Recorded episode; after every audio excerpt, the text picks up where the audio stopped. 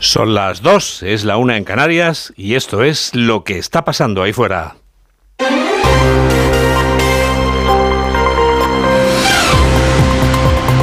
Onda Cero.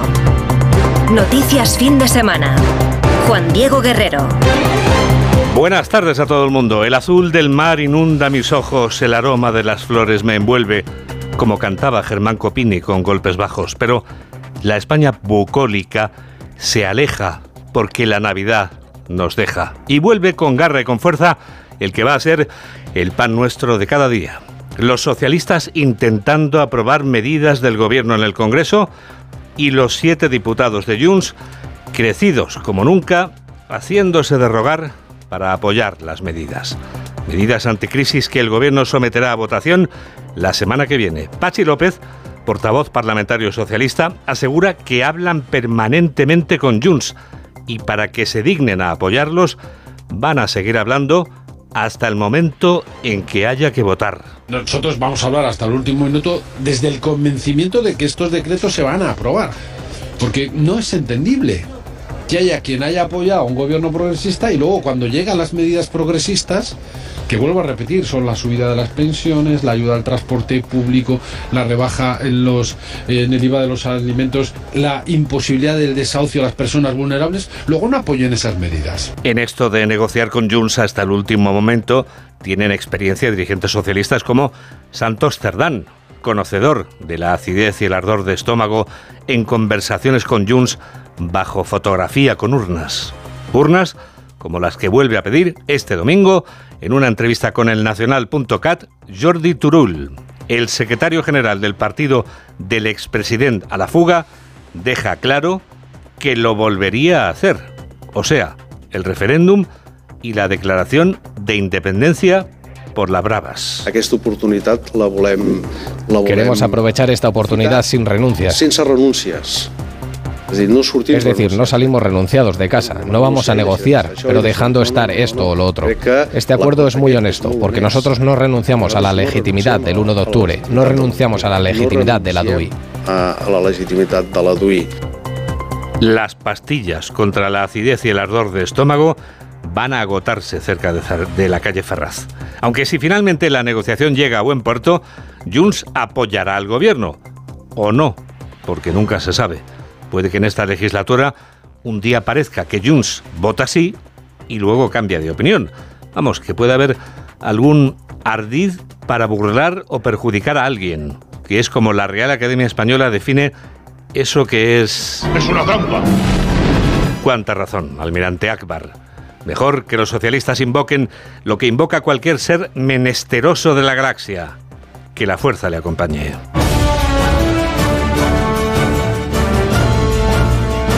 La vuelta a casa es inevitable. Las carreteras se convierten este domingo en escenario de una procesión que conducirá a miles de conductores a casa, hogar, dulce hogar, aunque sea dejando atrás los dulces navideños. Este domingo se completan los 20 millones de viajes previstos por la DGT, hoy en su última fase en Mercedes Pascua. La fase que finaliza esta medianoche es la última de esta operación especial de tráfico de Navidad. Solo este fin de semana ha habido 3 millones de desplazamientos, pero durante toda la Navidad esos movimientos han sumado 20 millones. El frío y la nieve obstaculizan estas últimas horas de regreso, por eso hay que dejar libre el carril izquierdo por si tienen que pasar las máquinas quitanieves. El ministro Marlasca recordaba en el balance del año que hay que estar muy atentos al volante cuando se conduce. El 42% de los siniestros mortales se produzcan por una salida de vía. Esta es ya la principal causa de este tipo de siniestros y quiero insistir en el llamamiento a los conductores para que respeten los límites de velocidad y eviten cualquier distracción con dramáticas consecuencias. En las dos fases anteriores de la operación especial de Navidad, la de Nochebuena y la de Nochevieja, 47 personas han perdido la vida en las carreteras. No solo en las carreteras se presenta intenso este domingo, también en los aeropuertos españoles y coincide el regreso vacacional con la huelga de empleados de tierra de Iberia. Tenemos la información más reciente de cómo está afectando el paro a los pasajeros. Carlos León. Sí, son datos de última hora que acaban de llegar a nuestra redacción, datos hasta la una de esta tarde. Según Iberia, el 100% de los vuelos programados han salido hacia sus destinos. La puntualidad es del 86% y el seguimiento de los trabajadores que no tienen servicios mínimos es del 18,5% de media y además Juan Cierco, portavoz de la compañía, asegura que se está solucionando los problemas de las maletas. Es verdad que está habiendo problemas puntuales en algunos aeropuertos con la carga y descarga de equipajes, sobre todo en Barcelona, en Bilbao, en Gran Canaria. En todos esos aeropuertos, a lo largo de los últimos días, hemos establecido medidas para mitigar el impacto. Hemos traído maletas de Bilbao por carretera, también desde Barcelona. Estamos metiendo esas maletas también que todavía están por regularizar en otros vuelos y están llegando con algo de retraso, pero todas están llegando a sus destinatarios. También lo mismo va a suceder a lo largo del día con las maletas que se han quedado en Gran Canaria. Los sindicatos anuncian que van a denunciar a Iberia por el abusivo porcentaje en los servicios mínimos, como ha resaltado Isabel Rubio del sindicato USO. El seguimiento de la huelga no es el que nos gustaría, pero porque los trabajadores ni siquiera están teniendo el derecho de hacerla. En algunos centros tenemos el 100% de servicios mínimos. Aquí estamos rondando el 80%. Entonces, con un 80% de la plantilla de servicios mínimos y algunos vuelos cancelados, a veces hay más gente trabajando por avión ponderado que en un día normal. Además, Juan Diego, sindicatos y empresa tienen la intención de continuar con las negociaciones, aunque de momento no existe ninguna fecha para reiniciarlas. Final de la Navidad coincide con la presencia de una visitante de la que ya hablábamos la semana pasada y de la que seguimos hablando durante este fin de semana. La gripe, que este invierno viene fuerte. La ministra de Sanidad ha avanzado que mañana propondrá a los consejeros de las autonomías que recomienden llevar mascarilla en los centros sanitarios. Lo cierto es que hay regiones como la castellano-manchega en las que la gripe se ha propagado de manera preocupante. Redacción de Onda Cero en Castilla-La Mancha, Eva Martínez. Castilla-La Mancha lidera los casos de infección respiratoria aguda y de ingresos graves en hospitales. Hay 51 ingresos por cada 100.000 habitantes y 1.700 casos de infecciones atendidas en centros de salud, según ha detallado el sindicato CESIF. Saturación en hospitales como Ciudad Real, Albacete o Toledo. Miguel Ángel González, médico de urgencias en la capital, asegura que esta situación dificulta la atención de otras patologías más graves. La patología como un infarto, como un ictus, como una neumonía, una insuficiencia respiratoria, por lo que viene aquí la gente a urgencias, pacientes que son graves, que son mayores, los tenemos que estar atendiendo en unas, situaciones que son bochornosas, bochornosas. En la última semana, las urgencias del Hospital de Albacete han llegado a atender a 3.000 pacientes. Más de 3.000 serán los consumidores que desde este domingo se lancen a por las rebajas. Llegan las rebajas en una época que llamamos cuesta de enero y que cuesta imaginar por lo que cuesta comer hoy en día. Un 10% más que el año pasado de media, porque de, de productos como el aceite de oliva, uno ya no sabe qué pensar. Las rebajas llegan según pasan los reyes. Margarita Zavala. Según pasan los reyes, es el momento en el que muchos españoles empiezan a pensar en las rebajas. La Asociación Española de Consumidores calcula que gastaremos de media unos 164 euros, que son 21 euros menos que el año pasado. Miguel Ángel Ruiz es su presidente. Y por tanto, desde esa perspectiva, pues viene a incidir un poco en esa visión más negativa desde el punto de vista del consumo, de las posibilidades económicas que tienen los consumidores y por tanto estamos hablando de una rebaja de invierno donde previsiblemente pues se va a gastar menos que el año pasado. Lo cierto es que este año para muchos la cuesta de enero es más pronunciada que nunca y por tanto el consumo se va a ver resentido, como nos explica Juan Carlos Higuera de AE Business School. Sabemos que las familias lo primero que hacen es pagar la hipoteca y cada vez tenemos más dificultades los hogares españoles en llegar a final de mes, pues el consumo lógicamente se, se contrae. Y es verdad que el consumo ha sido el principal bastión para, para que no decaiga tanto la economía. Pero es que, claro, tengo más impuestos, más, eh, más subida de todo. La inflación que persiste, las subidas salariales de este año, pues probablemente no se materialicen en muchos casos, sobre todo en el sector privado, hasta febrero, marzo, abril. Y es que las subidas las vamos a notar ahora en enero, sobre todo en las hipotecas, la energía, internet y telefonía. Hoy faltan 44 días para que vuelva a haber elecciones en España. Las elecciones autonómicas gallegas del 18 de febrero tendrán un resultado parecido a las anteriores, según el sondeo de La Voz de Galicia. El PP gana por mayoría absoluta, pero con menos escaños. El BNG sigue siendo segunda fuerza, los socialistas la tercera y Sumar se cuela con un escaño. Alfonso Rueda, candidato del PP, es el primero en lanzarse a la arena de la campaña. Lo hace en Santiago de Compostela, informa Ángeles San Luis. Alfonso Rueda ha recibido el respaldo unánime del Partido Popular de Galicia en este acto de proclamación. De hecho, tanto él mismo como el resto de intervinientes han destacado la unidad de la candidatura popular frente a otros partidos o formaciones.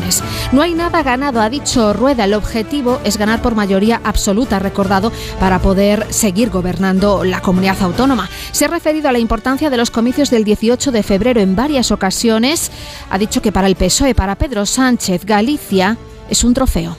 18 de febrero sabemos a quién nos enfrentamos. Sabemos que tenemos un señor en la Moncloa que tiene esto como un trofeo. Sabemos que va a hacer muchas promesas. Sabemos que los que están aquí, incluidos los partidos nacionalistas, están pendientes de lo que diga. Unos para venderlo, otros para decir que le forzaron a decir eso.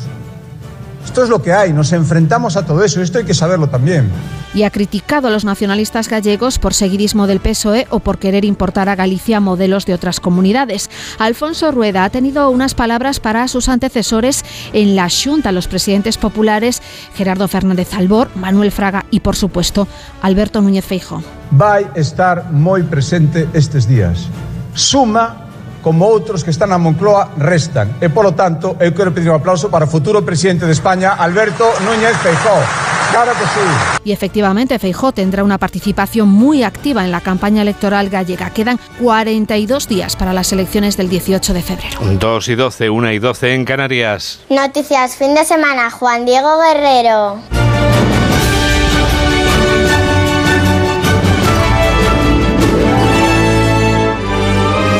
Premio literario más veterano de España tiene como último ganador a César Pérez Gellida, referente de la nueva novela negra española.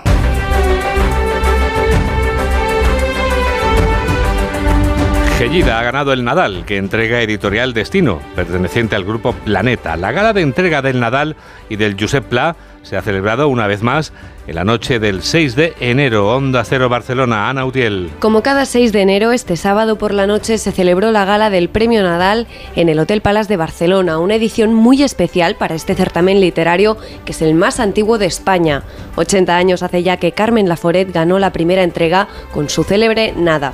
De las más de 800 obras presentadas este año a la octogésima edición del premio, solo una pudo alcanzar la gloria, Bajo Tierra Seca, del vallisoletano César Pérez Se trata de un thriller protagonizado por una enigmática viuda en la Extremadura de 1917, un contexto, explica el autor, marcado por la hostilidad. Es un thriller muy negro, con un trasfondo político y social que condiciona mucho la novela, en la que se pone de manifiesto que la hostilidad puede condicionar a las personas y hacerlas mucho más hostiles. Pérez Gellida reconoce que su voluntad es incomodar al lector. Por otro lado, anoche en la misma velada se entregó también el premio Josep Pla de prosa en catalán. El ganador fue Jaume Clotet con otro thriller, La Hermandad del Ángel Caigut, La Hermandad del Ángel Caído. Una novela de intriga con eh, una base histórica y elementos religiosos e incluso místicos que se desarrolla a lo largo del tiempo, desde la Edad Media en Tierra Santa hasta la Barcelona del siglo XXI con escenarios diferentes. Clotet avanzó además que los protagonistas son un monje de Montserrat y una moza de escuadra. Ambas novelas llegarán a las librerías de la mano de Ediciones Destino el próximo 7 de febrero. 2 y 14, 1 y 14 en Canarias. Onda Cero, noticias, fin de semana.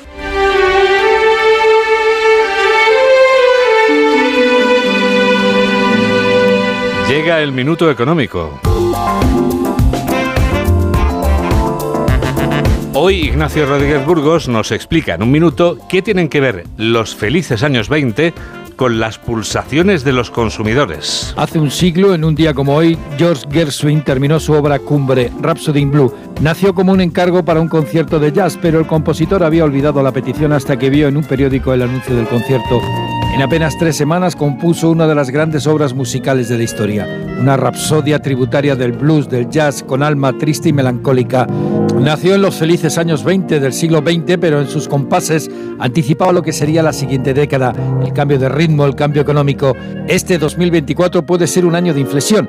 La inteligencia artificial pide paso a codazos, aunque todavía es pronto para notar el esperado incremento de productividad, pero ya se aprecia una influencia en empleos técnicos repetitivos.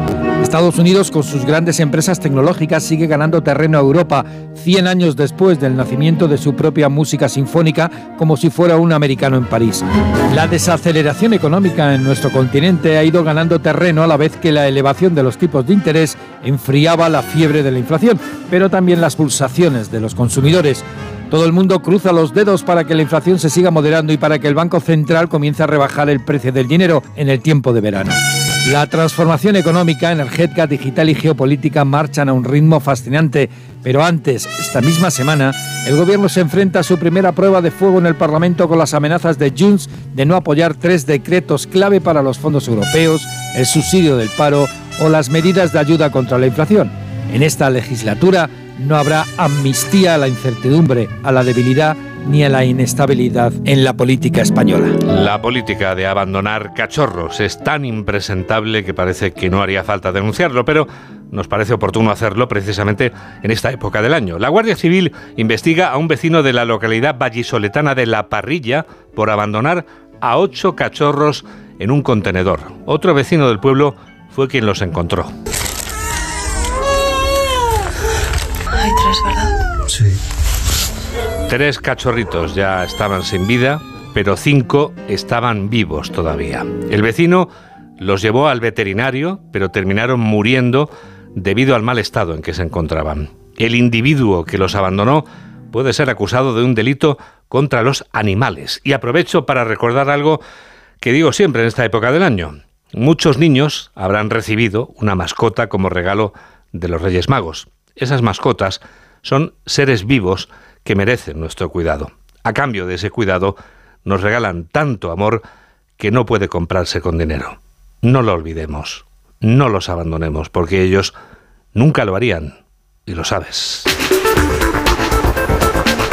Lo que también sabemos es que los seis individuos a los que ha echado el guante el Cuerpo Nacional de Policía en la provincia de Valencia fabricaban drogas sintéticas a un ritmo vertiginoso. Carlos León. Sí, por ello agentes de la Policía Nacional han desmantelado un laboratorio clandestino de drogas sintéticas en una operación que se ha saldado, como dices, con la detención de seis personas, cuatro hombres y dos mujeres, como presuntos autores de los delitos de pertenencia a grupo criminal, tráfico de drogas y blanqueo de capitales, como ha explicado Cristina Morales, portavoz de la Policía Nacional. La organización distribuía la droga por todo el territorio nacional y lo hacía especialmente en la isla de Ibiza. Además, contaba con una estructura subterránea tipo Zulo en la que escondía la droga y se accedía a través del canapé de una cama.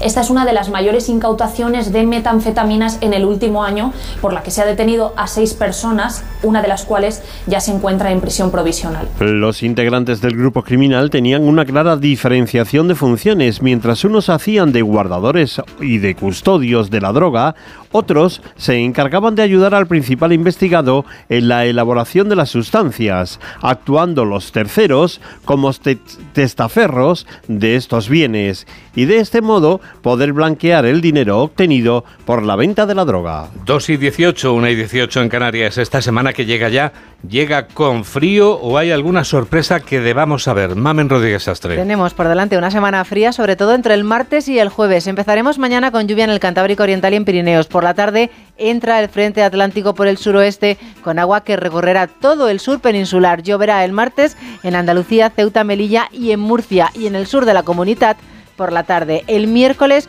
solo no sacarán el paraguas en Galicia y en Extremadura, donde lucirá el sol. El resto tendremos lluvias intensas, incluso nieve en el centro y en el norte. Ojo al viento que se plorará fuerte y favorecerá la lluvia en el este y en Baleares. El viernes parece que será el único día de la semana en el que no lloverá. El fin de semana llegan más nubes y más agua. ¿Te quedas en este estudio 2 y hacemos el Foreign Affairs? Pues no he encontrado plan mejor. Desde luego, la vuelta al mundo en 80 segundos. Hola, soy uno de los pajes del rey Baltasar y a los camellos y a nosotros nos gusta escuchar noticias fin de semana con Juan Diego Guerrero.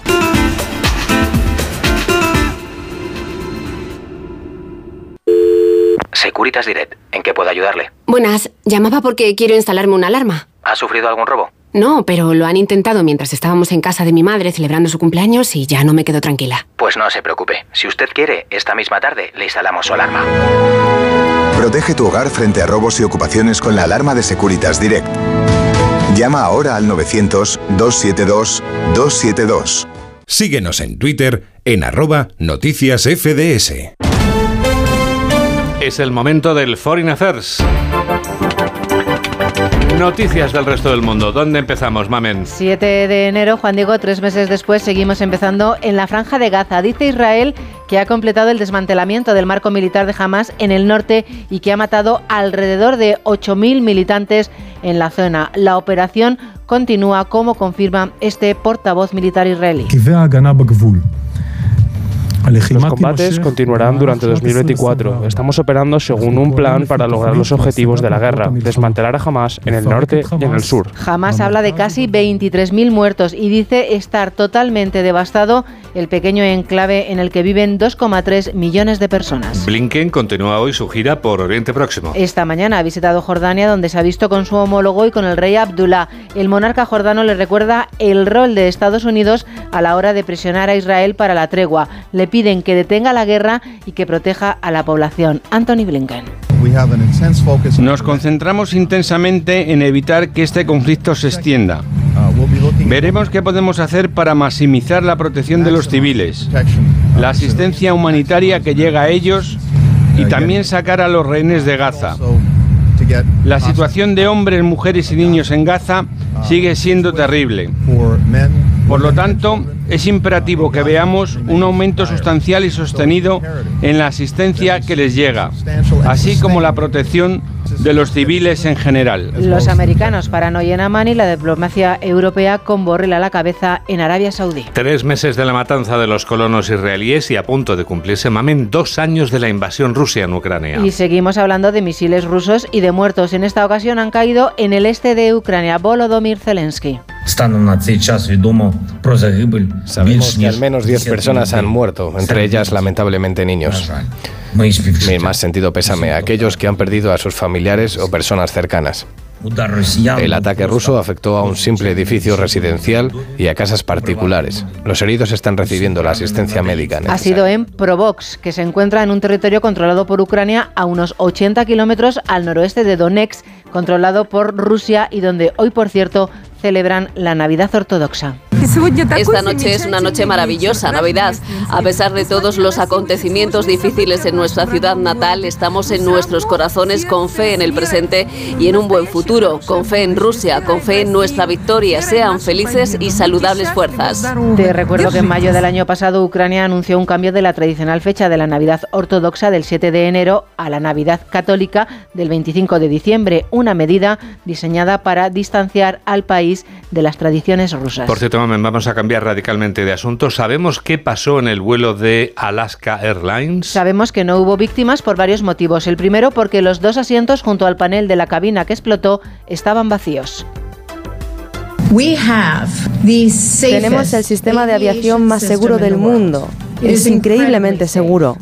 Somos el estándar de oro global en materia de seguridad en todo el mundo, pero tenemos que mantener ese estándar.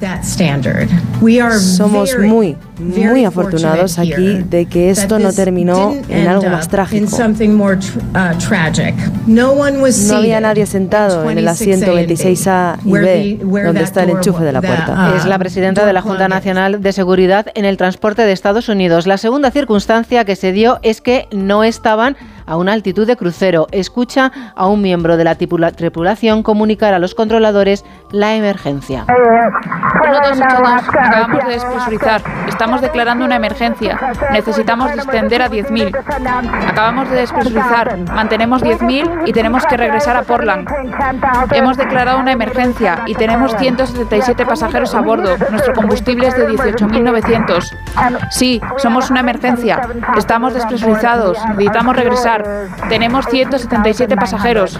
Alaska Airlines ha puesto en tierra decenas de Boeing 737. Hoy se han sumado más. América paraliza 171 aviones para realizar controles. Fly Dubai dice que se puede confiar en los tres que tienen ellos, que su flota no está afectada. Y Turquía se suma a los americanos y detiene temporalmente sus aeronaves. ¿Dónde votamos rápidamente en titulares, Mamen? Empezando por Bangladesh. Sí, donde ya han cerrado los colegios. Elecciones, por cierto, boicoteadas por la oposición y con mucho frío. La participación ha sido baja, todo apunta a un gobierno prácticamente unipartidista. También en China, ¿verdad? Sí, allí sancionan a cinco empresas estadounidenses de defensa por la venta de armas a Taiwán. La Fiscalía Emiratí imputa a 84 presuntos simpatizantes de los hermanos musulmanes por un delito de terrorismo. Y en Japón, en Japón, una mujer de unos 90 años fue rescatada con vida milagrosamente de una casa derrumbada por la lluvia. Que tenemos unos segundos para Corea del Norte. ¿Qué pasa ahí? Sí, terminamos en Corea. Escucha.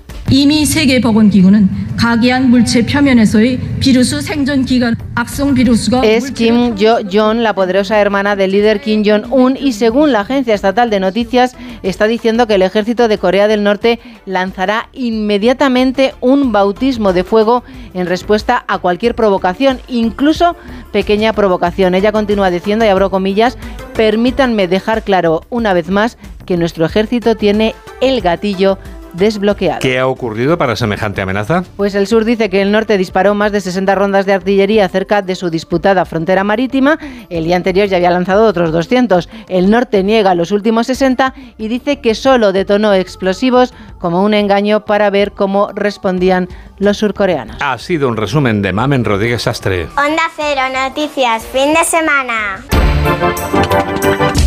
Titulares del deporte con Rafa Fernández. La Copa del Rey sigue sin dar sorpresas. Dos equipos más de primera que se clasifican. El Celta que acaba de ganar a la Morevieta por dos goles a cuatro y el Mallorca que ha hecho lo propio en el plantío al vencer al Burgos por tres goles a cero. Se suman al Atlético, al Alavés, al Rayo, al Girona, al Getafe y al Ramarilla en octavos de final. Esta tarde viviremos en Radio Estadio el resto de eliminatorias con el foco en el Barbastro Barcelona que se disputa a las nueve de la noche. Además, la mañana nos deja las dos caras de la moneda para dos de grandes deportistas, Rafa Nadal, lesionado, no podrá disputar el Open de Australia, mientras Carlos Sainz se ha situado líder del Dakar tras la segunda etapa con casi dos minutos de ventaja sobre el saudí Al-Raji. Y ahora lo que va a pasar ahí fuera en las próximas horas.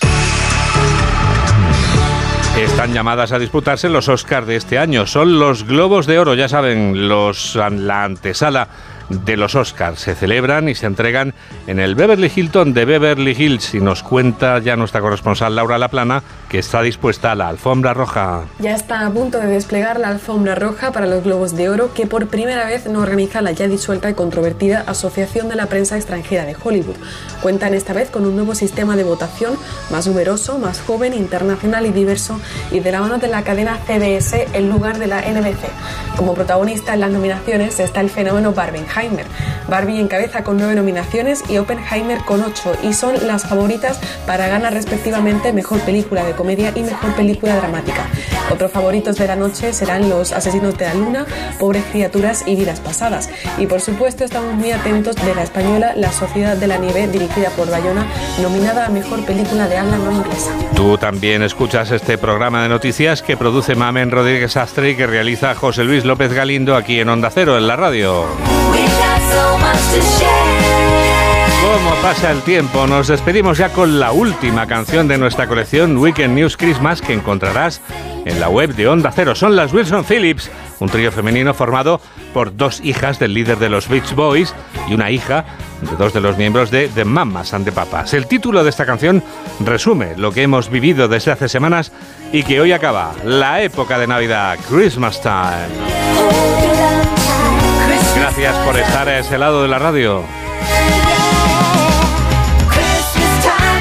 Que la radio te acompañe. Adiós. Noticias, fin de semana. ¡Feliz Año Nuevo!